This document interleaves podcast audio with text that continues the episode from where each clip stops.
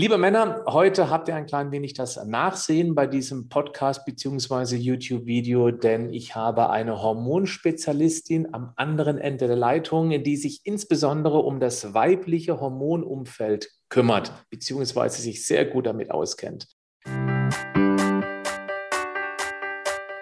Herzlich willkommen zum Podcast Schlank und Gesund. Ich bin Gesundheitsexperte und Fitnesscoach Patrick Heitzmann. Dieser Podcast ist mir eine Herzensangelegenheit, weil ich dich unterstützen möchte, dass du noch fitter, gesünder und schlanker wirst. Schön, dass du mit dabei bist. Rabia Kies ist ihr Name. Sie ist 45 Jahre alt, lebt in Bergisch Gladbach, ist zweifache Mama, kommt ursprünglich aus Norddeutschland und studierte Gymnasiallehrerin für Sport und Englisch. Dann hat sie 2003 begonnen als selbstständige Personal Trainerin, hat das noch gemacht bis ungefähr 2018, 2019.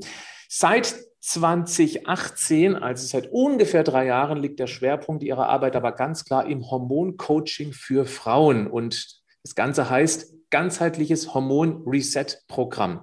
Sie hat ihren eigenen Podcast, Hormon Reset Podcast, und den verlinke ich natürlich in den Show Notes beziehungsweise in der Beschreibung dieses Videos. Zudem ist die liebe Rabia auch Autorin des Buches Die Hormon-Balance-Diät. Rabia, schön, dass du heute mit dabei bist. Ganz lieben Dank für die Einladung, Patrick. Ist mir eine Ehre, bei dir zu sein. Dankeschön.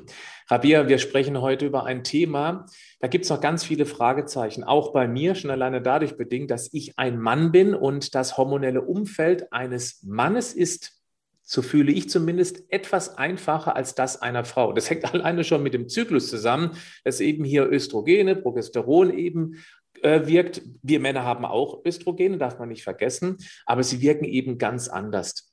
Wollen wir vielleicht mal so ein ganz zartes Introducing schaffen mm, und mit der Frage, wann kamst du auf die Idee, mal etwas genauer in das hormonelle Umfeld einer Frau reinzugucken? Wahrscheinlich kam das ja durch die Arbeit als Personal Trainerin, dass die Frauen einfach nicht den Erfolg hatten, den sie eigentlich ja, haben könnten, richtig? Ganz genau, das war meine Erkenntnis. Ähm, ich habe halt verstanden, dass man nicht nur Kalorien zählen muss und ganz viel Sport treiben muss, um abzunehmen oder seine Figur zu optimieren, sondern dass die Hormone eben auch ein ziemliches Wörtchen dabei mitzureden haben. Ähm, das musste ich einfach schmerzlich erfahren zusammen mit meinen Klientinnen, denn nicht jede von ihnen hat es total leicht gehabt mit dem Abnehmen und der Gewichtsreduktion und der Figurstraffung. Im Gegenteil, bei manchen schlug das gar nicht an oder man musste wirklich mit extrem restriktiven Maßnahmen ran, um dann aber zu erkennen, dass der Jojo-Effekt ganz schnell wieder da war. Und ähm, das hat mich nachdenken lassen. Und ich musste einfach andere Wege finden, diesen Klientinnen zu helfen. Und so ging ich eben so ein bisschen auf die Suche, beschäftigte mich mit dem Thema Stoffwechsel und kam dann auch auf die Hormone und fand heraus, für mich fand ich heraus, ähm, dass eben bei ganz bestimmten hormonellen Disbalancen Abnehmen so gut wie unmöglich ist. Das habe ich festgestellt und habe erkannt, dass wir andere Wege gehen müssen bei Frauen. Und das mache ich seitdem und auch sehr, sehr erfolgreich und zum Teil auch mit ganz anderen oder sogar konträren Konzepten als die, die man eigentlich aus der Diät- und Fitnessindustrie äh, so kennt. Magst du mal ein Beispiel nennen, irgendwie so eine Art Aha-Erlebnis von einer deiner Klientinnen, die alles Mögliche versucht hat? Oder vielleicht nicht alles Mögliche, sondern eben genau das, was du gerade auch, nennen wir es mal, mit Gänsefüßchen kritisiert hast, die typischen Tipps aus der Fitnessindustrie, wo es gar mhm. nicht geklappt hat und du eben dann genau. Intervention gemacht hast und plötzlich, zack, war es äh, erfolgreich. Ja, ähm, ich habe das ja selber auch so äh, jahrelang angewendet und war auch überzeugt, dass man nur weniger essen muss oder weniger Kalorien zuführen muss, ähm, als man äh, verbrennt und ähm, schon nimmt man ab.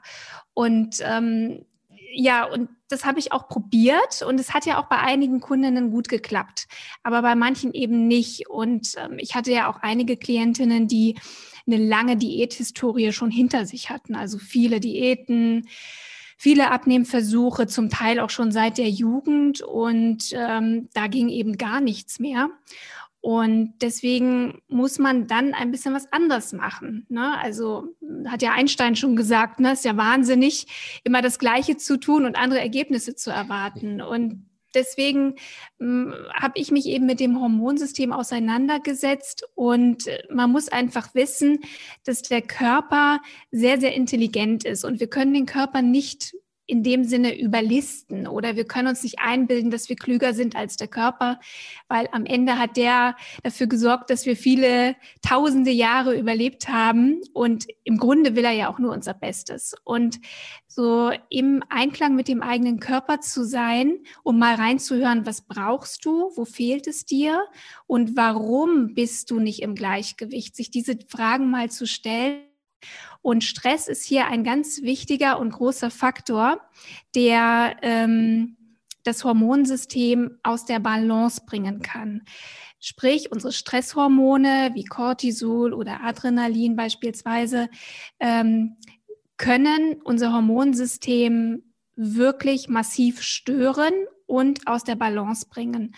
Und Kalorienrestriktion, Diäten, Nährstoffmangel, Fasten sind Stressoren und auch Übertraining, also übermäßiges Training, sind Stressoren für den Körper, führen dazu, dass Stresshormone ausgeschüttet werden. Und wenn wir einen Cortisolüberschuss haben über eine längere Zeit, ähm, dann bringt uns das in den sogenannten Fight-of-Light-Modus. Ähm, das heißt, unser Körper ist im Überlebensmodus und versucht nun uns zu beschützen vor längeren Hungerphasen ähm, und geht nun in die Fettspeicherung, könnte man sagen. Also versucht alle Ressourcen festzuhalten, die er hat und möglichst wenig Energie auch auszugeben. Mhm. Der Grundumsatz fährt runter, der Stoffwechsel wird langsamer, die Schilddrüsenfunktion äh, wird reduziert, alles deswegen, weil wir einfach Energie sparen wollen. Und das hat auch eine Auswirkung auf unsere Sexualhormone. Hm, Progesteron beispielsweise ist ein wichtiges Sexualhormon, ähm, was dann nicht ausreichend produziert werden kann. Progesteron ist aber zum Beispiel auch ein Fettverbrennungshormon. Es mhm. sorgt dafür, dafür dass wir ähm, ja kein Wasser einlagern, dass wir ja guter Stimmung sind. Und so hat alles eine Relevanz. Also jedes System beeinflusst sich gegenseitig und jedes, jede Hormondrüse beeinflusst sich gegenseitig. Und deswegen ist gerade auch Stress ein ganz wichtiger Faktor, den wir beachten müssen, wenn es auch um das Thema Abnehmen geht. Und äh, wir können dann den Körper nicht noch mehr stressen und ihm noch mehr Ressourcen wegnehmen, sondern wir müssen ihm das geben, was er braucht, nämlich Ressourcen und Energie weil ohne Energie und ohne Ressourcen, also Nährstoffe, Makro- und Mikronährstoffe können keine Hormone produziert werden und nicht in ausreichenden Mengen. Und dann wird es schwer mit dem Abnehmen. Du hast jetzt gerade eben auch schon verschiedene Hormonkaskaden angesprochen. Wir nehmen jetzt einmal die Stresshormone, also die mhm. Katecholamine werden die auch genannt. Mhm. Dann sind wir zur Schilddrüse, das eben zum Beispiel auch das Stresshormon Cortisol die aktiven Schilddrüsenhormone, das freie T3, deaktiviert. Es wird er zum RT3 und dann eben auch noch die Sexualhormone, also Östrogen, Progesteron, auch insbesondere das Verhältnis. Und da würde ich gerne mal ganz klein wenig tiefer einsteigen, weil ich glaube, das ist besonders interessant. Denn wir brauchen ja ein ausgewogenes Östrogen-Progesteron-Verhältnis. Und ich spreche das insbesondere deshalb an, weil wie viele Millionen Frauen da draußen nehmen schon teilweise Jahrzehnte die Pille.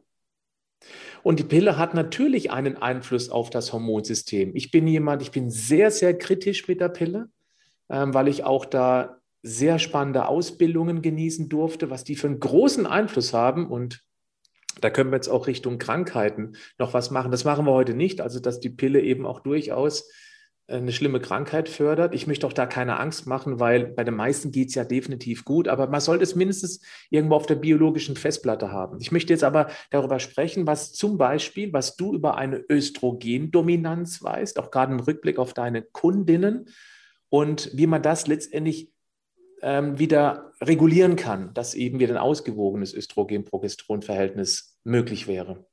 Mm. Ja, also einen Faktor haben wir genannt, das ist Stress. Und Stress dürfen wir ja nicht, den dürfen wir nicht unterschätzen und glauben, das ist irgendwie Termindruck, Hetzen von einem Termin zum nächsten, viel zu tun haben. Es geht hier vor allem auch um körperlichen oder auch um emotionalen oder mentalen Stress, weil das häufig ein bisschen unterschätzt wird, wie viel Stress vor allem auch Frauen ausgesetzt sind in ihren unterschiedlichen Rollen. Männer sind auch Stress ausgesetzt, aber da sie ja nicht diesen weiblichen Zyklus haben und ähm, nicht so sensitiv gegenüber gerade auch diesen ganzen Sexualhormonen sind äh, im Zyklusverlauf, sind Männer nicht ganz so stark betroffen, was ihr Wohlbefinden beispielsweise betrifft oder ihre Stimmungslage. Ne? Männer sind einfach viel stabiler mhm. und so können eben verschiedene Stressoren auch Einfluss nehmen auf unsere Sexualhormone, die aber einen Einfluss wiederum haben auf unser gesamtes Dasein, also auf unsere Optik, ob jetzt Haare, Haut, Körperform, Figur, aber eben auch auf unsere Stimmungslage. Und ähm, genau, und eben Progesteron ist so ein Feel-Good-Hormon. Und wenn es im Mangel ist, aufgrund von Stress, aber auch aufgrund von Nährstoffmangel, ähm, eine einseitige Ernährung beispielsweise, auch wenn sie gesund ist, kann dazu führen, dass wir nicht genug Hormone produzieren im Zyklus, beispielsweise Progesteron. Ich denke da an B-Vitamine, Zink, Magnesium. Ähm, ist nicht selbstverständlich, dass, dass Frauen immer gut damit versorgt sind. Nein. Und Ne, genau. Und, und das, das ist schon mal so ein Faktor, der zu einem Progesteronmangel führen kann. Und in dem Falle, wo also Progesteron erniedrigt ist in der zweiten Zyklushälfte, haben wir automatisch eine Dominanz des Hormons Östrogen. Das heißt, es geht gar nicht unbedingt nur darum, dass ich zu viel Östrogen produziere, mhm. sondern es geht um das Verhältnis zwischen Östrogen und Progesteron wo ich bei vielen meiner Klientinnen wirklich ein Problem sehe. Und ähm, dann gibt es noch diese zweite Art der Östrogendominanz. Das ist, wenn tatsächlich zu viel Östrogen da ist. Und das hat zwei Ursachen. Und zwar eine Ursache ist übermäßiges Körperfett, weil ähm, Körperfett Östrogene produziert. Aromatase ja? dann, ja. Mhm. Ja. Und eine zweite ähm, ein zweiter großer Faktor ist die Belastung mit, mit Xenoöstrogen, also mit Umwelthormonen, die wirken wie unsere eigenen Östrogene. Ähm, eigentlich wirken sie nicht wie die eigenen, aber sie besetzen sozusagen unsere Rezeptoren und dadurch können unsere eigenen, körpereigenen Hormone nicht richtig andocken und ihre Wirkung entfalten. Ja. Und zugleich müssen diese synthetischen Hormone, die übrigens in unserem täglichen Umfeld vorkommen. Ähm, ich nenne jetzt einfach mal so ein paar Dinge, wo diese Xenoöstrogene drin sind. Das ist die Kosmetik, die wir jeden Tag auf die Haut geben. Das sind Cremes, das ist Shampoo, das ist äh, Lippenstift, ähm, äh, Finger, äh, Nagellack. Das sind aber auch Plastik. Äh, Rabia, darf ich da mal ganz ja? kurz rein, weil ich glaube, das ist hochspannend, weil alle Frauen verwenden Kosmetika. Was können die Frauen genau jetzt tun, damit sie sagen, hups, habe ich so nie gehört, aber wie kann ich denn prüfen, ob da was drin ist, ja. was, mir, äh, was mir einfach nicht gut tut? Ja, also im Grunde, um ehrlich zu sein, ist in fast jeder konventionellen Kosmetik sind Xenoöstrogene enthalten. Das sind vor allem Duftstoffe, mhm. das sind Konservierungsstoffe ähm, und also um ehrlich zu sein, ist es überall drin. Also, also außer, außer Naturkosmetik. Das genau. ist dann genau. eben, das genau. ist eben dann, es gibt ja auch dieses ToxFox oder es gibt bestimmt noch eine andere App. Da wollte ich drauf hinaus, genau. Wunderbar. Es ist eigentlich, es ist eine, eine ganz einfache äh, Möglichkeit, zumindest mal so, sich da mal einen Überblick zu verschaffen. Es gibt ähm, Apps wie äh, CodeCheck, finde ich ein bisschen besser als ToxFox. Mhm. Und ähm, da kann ich tatsächlich mit dem Barcode ähm, sozusagen meine Produkte einlesen. Mhm. Und wenn dort die Information kommt, ähm, hormonwirksame Substanzen, dann sollte ich genau dieses Produkt möglichst aus meinem Badezimmer verbannen. Mhm. Also na, es gibt noch viele andere Stoffe, die nicht ganz förderlich sind für unsere Gesundheit, aber wenn es uns, uns um die Hormone geht, dann ist dieser Eintrag hormonwirksame Substanzen wirklich nicht optimal.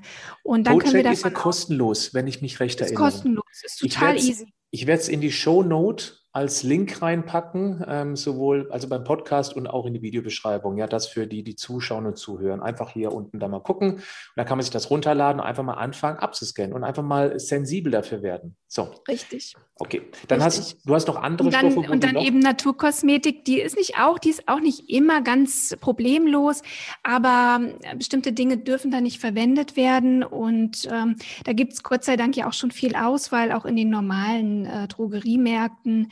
Auch es muss nicht völlig teuer sein. Es gibt schon gute Produkte im Bioladen beispielsweise. Und man muss auch nicht muss ich direkt sagen, nicht äh, von vornherein alles rausschmeißen, ja. aber Stück für Stück umstellen. Das wäre schon sinnvoll. Sonst macht das nur wieder Stress und der ist auch wieder kontraproduktiv. Genau. Und das sind diese Formen der Östrogendominanz, also Progesteronmangel oder auch wirklich tatsächlich erhöhte Östrogene oder eine Belastung mit synthetischen und Xeno Hormonen und dazu zählen ja auch die Pillenhormone beispielsweise. Und wenn ich viele Jahre die Pille genommen habe oder überhaupt in der Zeit, wo ich die Pille nehme, habe ich automatisch einen Mangel unseres natürlichen Progesterons und einen Überschuss an synthetischen Östrogenen. Und das ist ja auch der Grund, warum Frauen unter der Pille bestimmte Nebenwirkungen entwickeln, Wassereinlagerung, Gewichtszunahme, Stimmungsschwankungen, depressive Verstimmungen oder spätestens, wenn sie sie absetzen. Das muss nicht bei jeder Frau so sein. Ich habe auch viele Jahre die Pille genommen. Es ging super bei mir. Ich habe sie auch sehr gut vertragen.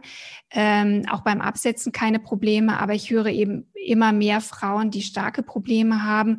Und deswegen, um da vielleicht auch gleich mal so einen kleinen Lösungstipp zu geben, ist es extrem wichtig, dem Körper zu helfen, diese Stoffe zu entgiften. Weil alle Hormone, die der Körper gebraucht hat, müssen abgebaut werden. Die müssen rausgeschafft werden. Wenn er das nicht schafft, dann treten sie wieder in unseren Stoffwechsel und unseren Entgiftungskreislauf ein und ähm, sorgen eben dafür, dass möglicherweise auch krebserzeugende Metaboliten entstehen. Und deswegen kann eben ein schlechter Östrogenabbau tatsächlich sogar auch ähm, ja, Krebserkrankungen, Brustkrebs beispielsweise fördern. Das sind wir genau bei dem, was ich aber vorhin, die Gefahr ist da. Das habe ich vorhin eben auch angedeutet, wenn man einfach mal schaut, seit wann es die Pille gibt und wie der Anstieg der Brustkrebsfälle nach oben geschossen ist.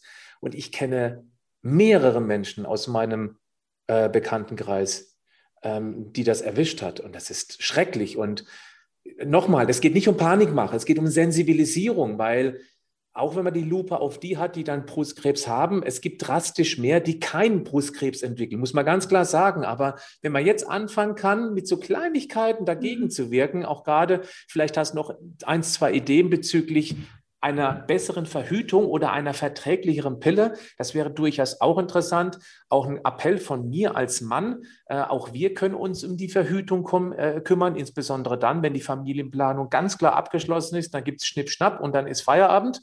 Und ähm, das belastet weder den Mann äh, und erst recht nicht die Frau. Also mhm. hast du vielleicht irgendwie eine Idee, gerade bezüglich der Pille, was eine gute Alternative sein könnte? Also ich kann grundsätzlich überhaupt keine hormonwirksamen Verhütungsmethoden empfehlen, also weil sie, sie äh, machen unser eigenes Hormonsystem platt. Und ähm, ja, ich, ich sehe den Sinn einfach nicht dahinter, weil wir sind eigentlich im Monat nur an fünf Tagen wirklich fruchtbar. Genau. Und warum sollte mhm. ich dann 30 Tage lang oder 28 Tage lang die Pille nehmen? Also mhm. das macht einfach keinen Sinn. Ich, also Genau, und insofern kann man einfach beispielsweise mit der NFP-Methode, natürliche Familienplanung, lernen, seinen Körper zu beobachten, über Körperanzeichen, beispielsweise über Körpertemperaturmessung. Ähm, übrigens bin ich totaler Fan von der Messung der Basaltemperatur. Mhm. Das ist ganz einfach. Man legt sich einfach ein Thermometer jeden Morgen unter die Zunge, bevor man aufsteht und misst jeden Tag die Temperatur, die Körperkerntemperatur. Das Spannende ist, man ähm, bekommt dann nicht nur eine Aussage, wann ist mein Eisprung, wann sind meine fruchtbaren Tage und wann muss ich dann vielleicht eben auch mal ein Kondom benutzen. In den paar Tagen ist doch kein Thema. Oder es mhm. gibt ja noch andere Barrieremethoden zur Verhütung. Und in den restlichen Tagen bin ich aber free, da muss man sich eigentlich nicht so große Sorgen machen. Problem Wenn man einen regelmäßigen einfach, Zyklus hat, das muss man vielleicht noch betonen. Ja, genau, genau. Aber das ist ja auch wieder meistens aufgrund eines hormonellen Ungleichgewichts, ja. wogegen man ja was tun kann. Mhm. Und ähm, nee, und man kann eben auch über die Beobachtung der Basaltemperatur sehr schön beispielsweise auch Rückschlüsse auf die Schilddrüsenfunktion ja. oder den Stoffwechsel ziehen. Oder ja, bilde ich äh, genug Progesteron? Und deswegen, man braucht im Grunde nicht mal Hormontests machen, wenn man die Körpertemperatur beobachtet und sieht, aha, da ist mein Eisprung, ich habe einen deutlichen Anstieg der Körperkerntemperatur in meiner zweiten Zyklushälfte. Die Temperaturhochlage hält sich zehn Tage, dann weiß ich, es ist alles in Ordnung. Und das ist einfach ein sehr schöner Rückschluss. Oder beispielsweise, wenn ich eine Untertemperatur habe, unter 36,4 beispielsweise, im Durchschnitt kann ich darauf rückschließen, dass möglicherweise meine Schilddrüse nicht ganz so gut läuft. Und da muss ich mich, mich nicht wundern, dass mir dauernd kalt ist, dass ich Probleme habe abzunehmen, ähm, dass ich Zyklusbeschwerden bekomme oder Progesteronmangel. Mhm. Oder auch eine Untertemperatur kann auch Rückschlüsse auf eine Nebennierenproblematik äh, ähm, ähm, geben, dass ich mhm. beispielsweise unter erhöhtem Stress leide. Mhm. Deswegen finde ich das ganz toll, diese Methode. Ähm, finde ich großartig. Ähm, danke für diesen Einblick, den ich für sehr wichtig finde, weil meine Tochter, die, ist, die wird jetzt elf, da ist es noch kein Thema, aber es wird mhm. irgendwann ein Thema werden und wir werden uns intensiv damit auseinandersetzen. Und eines ist bei mir absolut sicher. Meine Tochter wird auf keinen Fall die Pille nehmen, unter keinen Umständen. Mhm. Das ist natürlich, wird bestimmt eine ordentliche Diskussion und Temperaturmethode ist natürlich nicht ganz so safe wie eine Pille zu nehmen. Das kann man auch nicht schönreden. Aber Na, irgendwann kriegt man ein Nochmal bitte? Doch, also genau, also ich, äh, es geht nicht allein um die Temperaturmethode, aber es geht ja um die, ähm, um die NFP-Methode, weil du kombinierst halt verschiedene Körperzeichen und die sind genauso sicher wie die Pille. Also das Super. ist so sicher Gute wie die Aussage. Pille. Ja. Wichtig ist es wirklich nachgewiesen und ist mhm. auch so, aber man muss halt die Methode erlernen Mhm. Und wie gesagt, das Potenzial und, und den Benefit, den ich bekomme, nämlich meinen eigenen Körper so viel besser kennenzulernen und mhm. auch im Flow zu sein mit meinem eigenen Zyklus und meinem eigenen Körper, ähm, ist so, so wichtig, auch für uns Frauen, weil wir sind zyklische Wesen, unsere Leistungsfähigkeit verändert sich und auch unsere Stimmung im Zyklusverlauf.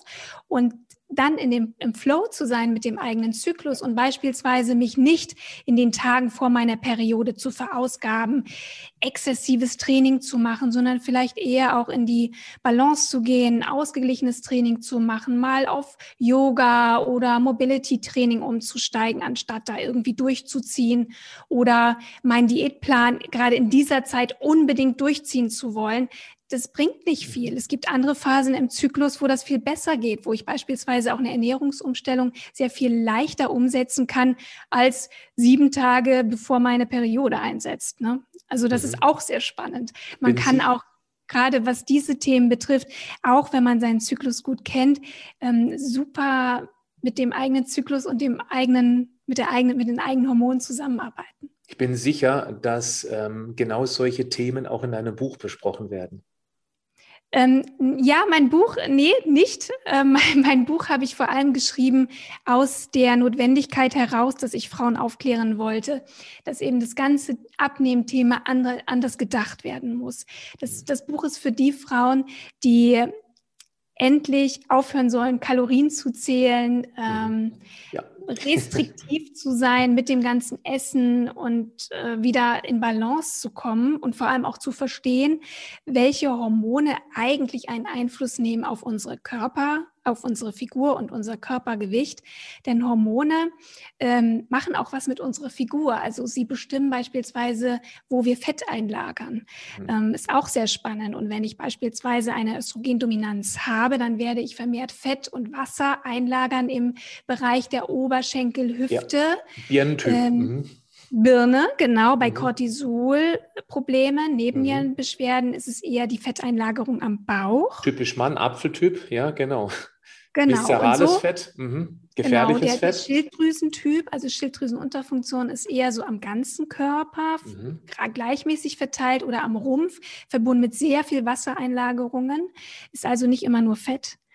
Und Insulin ist häufig so ein bisschen diese Love Handles oder an der BH-Linie. Wenn sich da mhm. plötzlich mehr Fett bildet, kann man ja, kann man ja, darauf zurückschließen. Da genau. Und das ist einfach sehr spannend. Und deswegen, ähm, es ist einfach sehr, sehr komplex, das ganze Thema Stoffwechsel und wie unsere Hormone tatsächlich auch Einfluss nehmen äh, auf unsere Fähigkeit, Fett zu verbrennen. Und mhm. Wir werden das mit Sicherheit nicht in diesem Podcast gänzlich erklären, weil es so ein Riesenthema ist. Mir fallen tausende Fragen ein, also vielleicht ein bisschen übertrieben, aber ähm, ich möchte mal so ein bisschen durcheinander, weil ich habe dich auch vorhin zweimal unterbrochen. Das möchte ich ähm, unbedingt nochmal dann vielleicht fertiggestellt haben von dir. Bevor ich aber diese Frage stelle in Bezug auf ähm, erstens die Östrogenentgiftung. Das war eine Frage, die noch offen ist, die ich wichtig finde. Und das Zweite, wo sind noch Xenoöstrogene sind? Ganz kurz die Fra zwei Fragen abspeichern für uns beide. Ähm, denn was ich auch interessant finde, ist, ich möchte mal zurück auf die Verhütung mit der Pille. Ich habe das so gelernt, gehört und auch erfahren, dass Frauen, die die Pille nehmen, häufig auch häufiger eine falsche Partnerwahl treffen. Das ist eine sehr spannende Geschichte, weil man kennt vielleicht dieses, äh, ich kann dich gut riechen. Und mhm. wenn man eben in den körpereigenen Hormonstoffwechsel eingreift, dann verändert sich die Wahrnehmung in Bezug auf den Geruch. Kennst du das? Hast du das auch schon mal so erlebt? Jetzt nicht unbedingt vielleicht bei dir, aber äh, bei anderen? Also sagen wir mal so, ich bin mit meinem Mann noch zusammen. und du hast vorher die Pille genommen, ja. Und ich hatte die Pille genommen zu der Zeit. Also, also ich hatte nicht immer, das ist ja kein Gesetz, kein grundlegendes. Ja, genau. Ähm, aber das habe ich auch schon, also ich, ich kenne, ich kenne diese, diese, diese Aussagen und äh, ich habe, wie gesagt, selber keine Erfahrung damit gemacht, aber es soll angeblich so sein. Ja, ich habe ja, ich habe das zum Beispiel so gehört und nicht nur einmal, dass wenn die Frauen angefangen haben, die Pille abzusetzen, dass sie plötzlich den eigenen Partner, den Partner nicht mehr so attraktiv fanden wie früher. Achtung, jetzt, jetzt muss ich ein bisschen aufpassen, das ist alles nicht wissenschaftlich belegt, aber ich höre sehr gerne in meine Community rein und setze mich schon lange mit diesen Themen auseinander.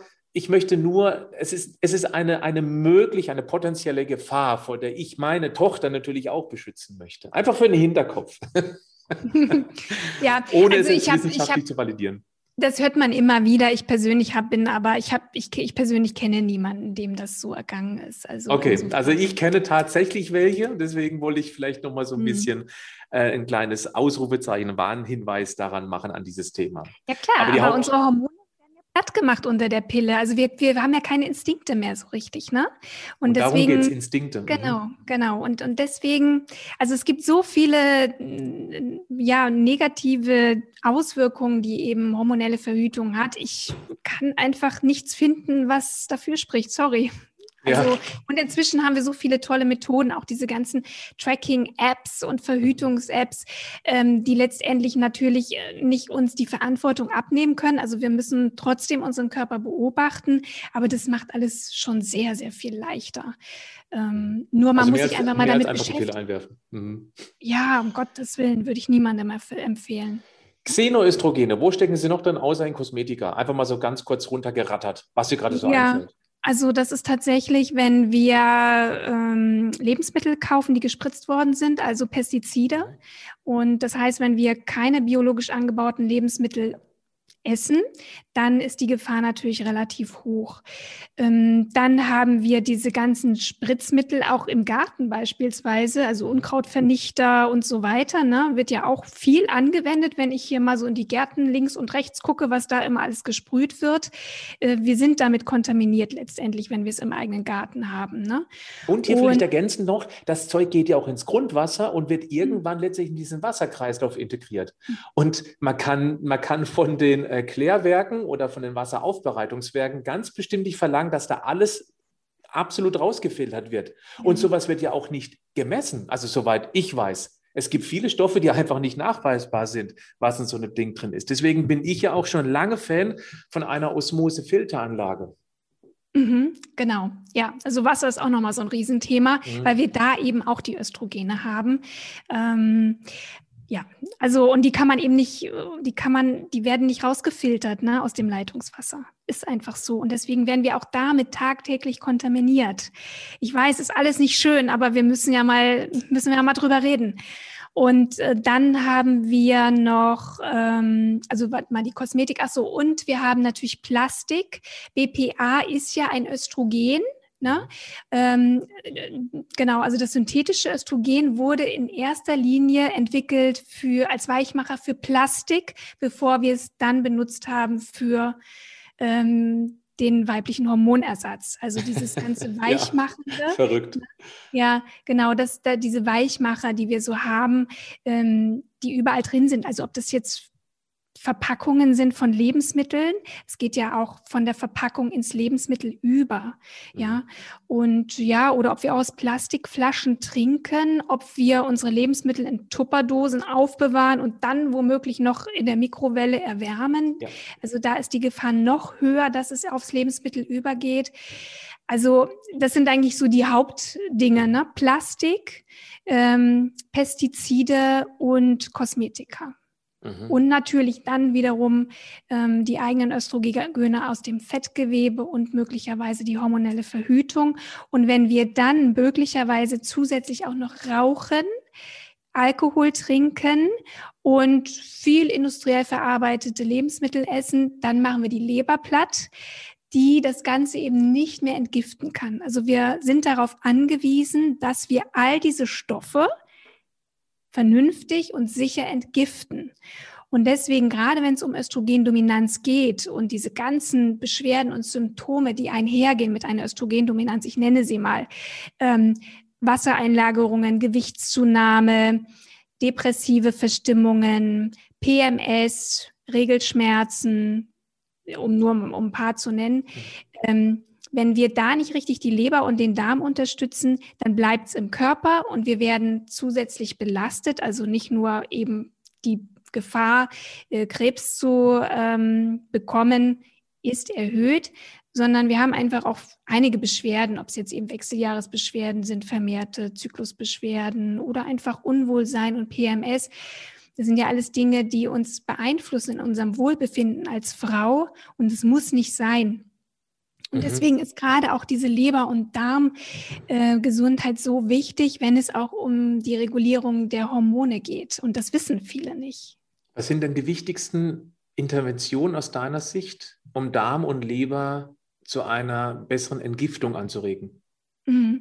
Also zunächst ist es erstmal wichtig, dass wir uns um den Darm kümmern, bevor wir irgendwie die Leber aktivieren, ähm, da besonders aktiv zu werden, weil wenn wir es nicht rausbringen, dann bleibt es im Körper und das ist nicht so schön. Deswegen erster Schritt ist immer die Darmtätigkeit zu unterstützen und Frauen, die unter Verstopfung oder einer sehr trägen Verdauung leiden, da ist die Gefahr einfach höher, dass die Östrogene nicht vernünftig aus geschieden werden können. Also wir müssen täglich Stuhlgang haben. Das ist optimal.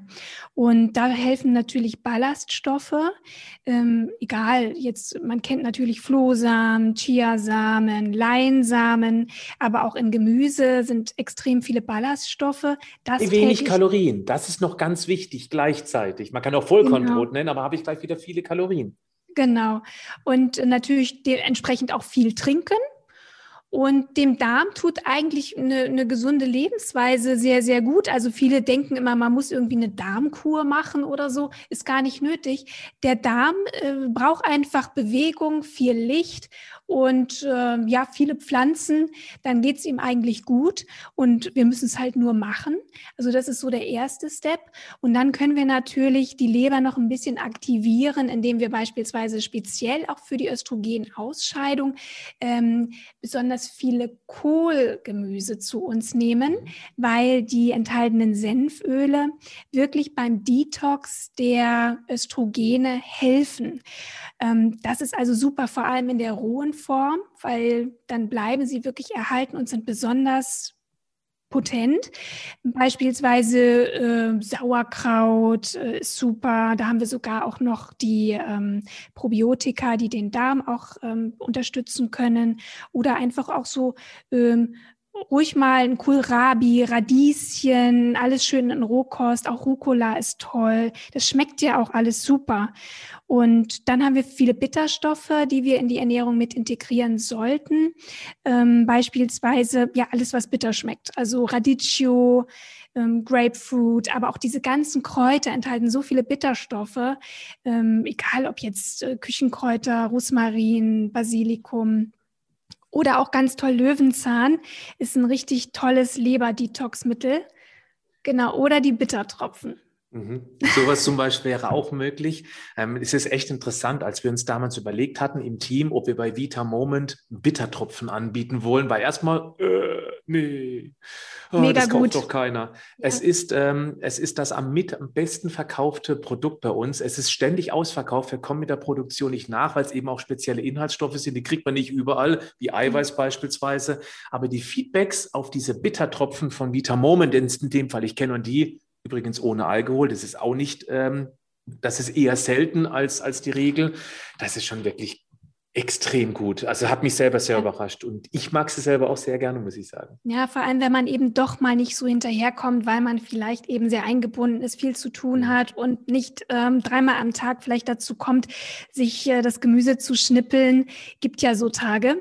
Ähm, dann ist das tatsächlich eine ganz tolle Unterstützung, vor allem auch eben vor den Mahlzeiten eingenommen, weil wir da einfach die Magensäfte, die mhm. Magensäure so ein bisschen aktivieren, Enzyme aktivieren, die uns bei der Verdauung unterstützen.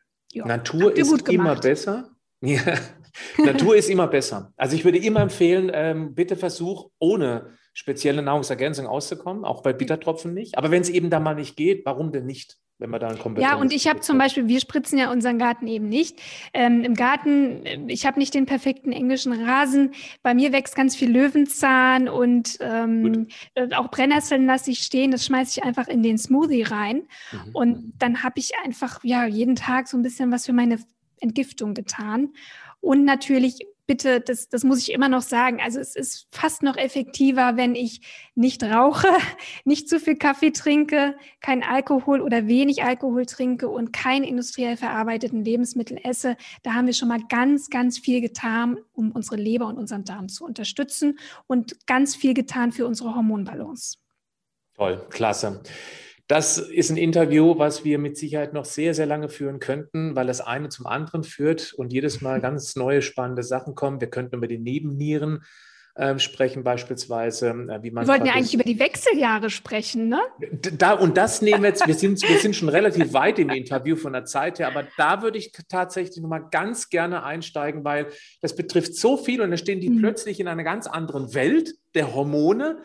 Alles ist irgendwie gefühlt anders bitte, weil da bin ich auch sehr froh, weil als Mann kann man da nicht so in die Psyche der Frau reingucken, aber ich möchte ja auch meine Community verstehen. Bitte erklär doch mal ein bisschen was über die Wechseljahre, insbesondere was man eben dann am, am bestmöglichen tun kann.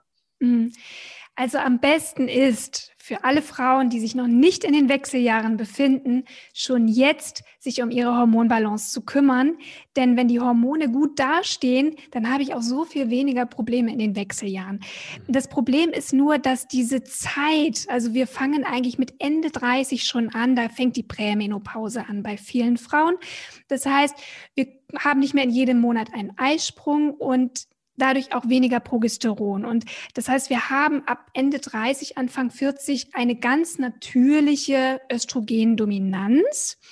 Aber ob es Beschwerden macht, das ist eine andere Frage. Und hier spielt wieder diese Entgiftung eine große Rolle. Ja, und ähm, deswegen, da können wir schon mal super unterstützen, Stress reduzieren. Und wir haben in unseren 30ern häufig eine extrem stressige Phase, weil wir haben kleine Kinder, wir haben eine Karriere. Und wenn die Kinder etwas größer sind, wie bei mir zum Beispiel jetzt, ich bin Mitte 40, dann wollen wir es nochmal richtig wissen, was die Karriere betrifft. Und der Stress ist schon sehr hoch, den wir haben. Und das macht was mit unseren Hormonen. Und deswegen sind meiner Meinung nach diese beiden Säulen, also die Ernährung und die Stressregulation extremst wichtig, weil sie einfach, wenn wir vor allem rechtzeitig damit anfangen und uns auch das Wissen sozusagen holen, was wir brauchen, also wenn ich weiß, was brauchen meine Hormone, um happy zu sein, um in Balance zu sein, dann kann ich auch ganz entspannt auf die Wechseljahre zugehen. Und deswegen möchte ich gerne mein Buch nochmal ähm, erwähnen, weil Dort lernt man im Grunde alles, was man braucht, sowohl was die Ernährung betrifft, als auch Lebensstilmaßnahmen, wie man die Hormonbalance auf natürlichem Weg unterstützt. Ähm, das ist es eigentlich. Viele Frauen denken immer, man müsste in den Wechseljahren irgendwas anders machen oder dass da irgendwie ganz andere Maßnahmen notwendig sind. Aber es ist gar nicht so, weil die Hormone sind ehrlich gesagt, Hormonregulation ist einfach, wenn man weiß, welche welche Säulen da wichtig sind. Ähm, insofern, klar, man kann natürlich, wenn Beschwerden da sind, auch mit bestimmten Mitteln ein wenig unterstützen, mit bestimmten Heilkräutern beispielsweise unterstützen. Aber die Ernährung, Schlaf, Bewegung, Licht sind eigentlich die Dinge, die für jede Frau und jeden Mann und in jedem Alter wichtig sind. Es sind es keine. Sind immer die Standards. Es sind ja, jedes Mal dir. die Standards. Und die Frauen ich, ich wollen immer was genau anderes hören. Gleiche. Ja, deswegen. Also, was ich damit sagen möchte, ist, es gibt nicht das Wundermittel. Und viele Nein. wollen ja, ja, es gibt die Pille, also, jetzt, also nicht, nicht die Pille, über die wir gesprochen haben, sondern das eine Mittelchen und dann ist alles wieder gut. Ja, man kann mit Mariendistel und, ähm, und Jamswurzel und solche Geschichten durchaus Erfolge erzielen. Aber erstmal muss die Basis stimmen. Und das mhm. ist das Entscheidende. Und wer nicht genau. bereit ist, sich um die Basis zu kümmern, der wird halt eben bereit sein müssen, sich mit den Beschwerden meist auch sehr intensiv auseinandersetzen zu mhm. müssen. Ja. Also es, ist, es gibt natürlich zwei, drei Nuancen, die Frauen in den Wechseljahren sicherlich auch noch ein bisschen stärker beachten dürfen. Ähm, wenn man einfach weiß, dass die Zellen weniger insulinsensitiv sind mit zunehmendem Alter, dass auch die Entgiftungsleistung abnimmt von Leber und, und der Darm einfach nicht mehr ganz so gut dasteht, das ist ein normaler Alterungsprozess ähm, und dass beispielsweise auch die Muskelmasse abnimmt, dann kann man natürlich gerade auch in den Wechseljahren genau diese Systeme nochmal aktiv unterstützen. Also Krafttraining ist wichtig. Vielleicht auch ein bisschen gucken, äh, was den, äh, was die Kohlenhydrate betrifft ja. in den Mahlzeiten. Hm, da würde ich Frauen im fruchtbaren Alter zum Beispiel zu mehr Kohlenhydraten raten als Frauen in den Wechseljahren, weil mhm. Kohlenhydrate wichtig auch sind für, für die Bildung unserer Sexualhormone. Ne? Und das ist ja auch der Grund, warum manche Frauen, wenn sie sehr viele Diäten machen, extrem Sport Sport betreiben, häufig auch Zyklusbeschwerden bekommen oder sogar die Regel ausbleibt oder der Kinderwunsch nicht so ganz funktioniert, weil wir haben keine Ressourcen und wir brauchen Kohlenhydrate, wir brauchen regelmäßige Mahlzeiten, damit wir auch Hormone bilden. Und in den Wechseljahren ist das nicht mehr ganz so essentiell. Also da müssen wir ein bisschen mit den Kohlenhydraten gucken, ähm, auf keinen Fall weglassen, aber da kann man ein bisschen reduzieren. Und Krafttraining ist wichtig für die Muskelmasse. Und ähm, das sind so diese Nuancen, klar. Und natürlich kann man auch bei Hitzewallungen Empfehlungen geben. Aber ich bin eigentlich immer eher dafür, rechtzeitig anzufangen, weil Wechseljahresbeschwerden müssen gar nicht sein.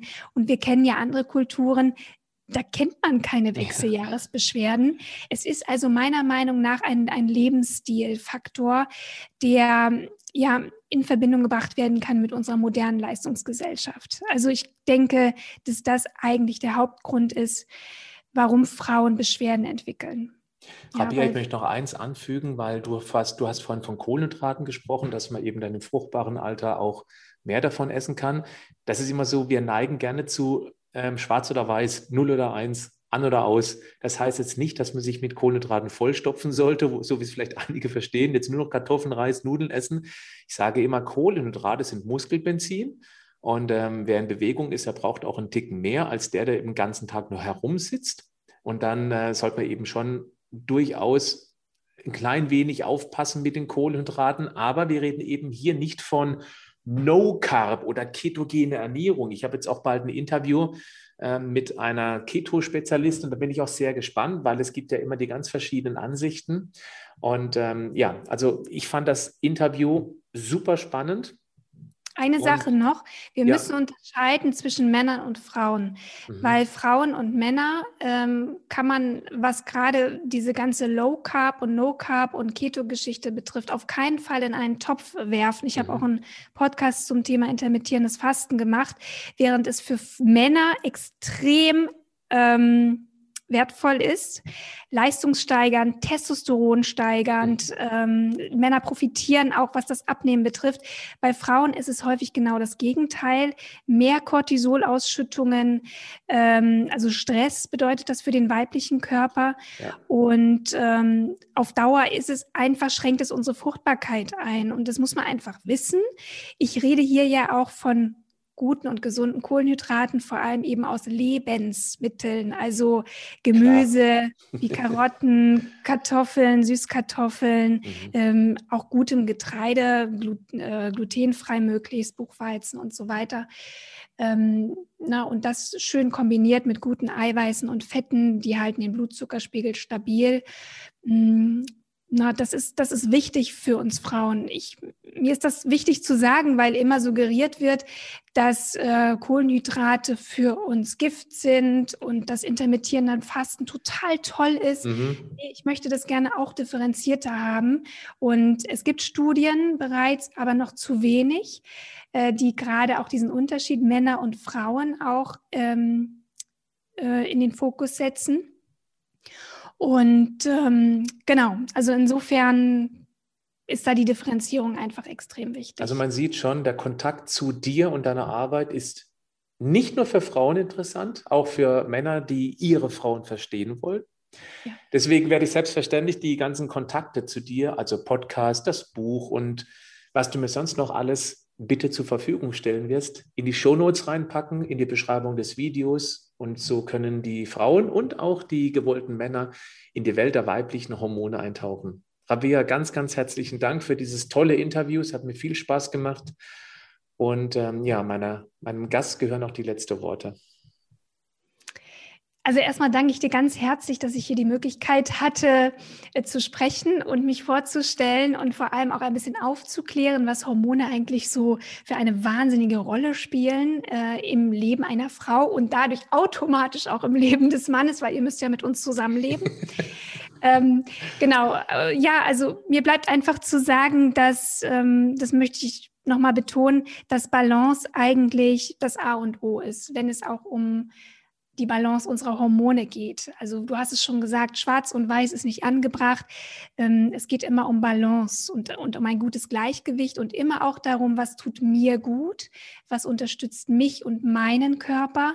Und manchmal finde ich, sollte man eher den Kopf auch mal ausschalten und mal in sich reinhören, was tut ja. mir eigentlich gut. Denn nicht alle Empfehlungen sind immer für alle gut, aber wir müssen ja ein paar Empfehlungen rausgeben, aber das nicht immer so absolut sehen, sondern jede Frau ist individuell und was der einen gut tut, muss der anderen noch lange nicht gut tun. Aber es ist auch wichtig, mal neue Wege zu gehen, wenn ich spüre, ich komme hier nicht weiter. Ich habe mit dem Konzept, was ich vielleicht die letzten Monate und Jahre gefahren bin, keinen Erfolg, beispielsweise abnehmen, dann auch mal andere Dinge ausprobieren und vielleicht eben nicht noch weniger essen, noch mehr trainieren, sondern einfach mal in die Entspannung gehen, äh, Stressregulation ähm, betreiben, also Entspannungsmethoden lernen, den Körper nähren, ihn gut versorgen, gut schlafen und vor allem äh, glücklich sein, weil das sind die Dinge, die, ja, die uns gesund machen und die auch unseren Hormonen letztendlich gut tun. Abia Kies, ganz herzlichen Dank. Danke, Patrick. Tschüss. Tschüss.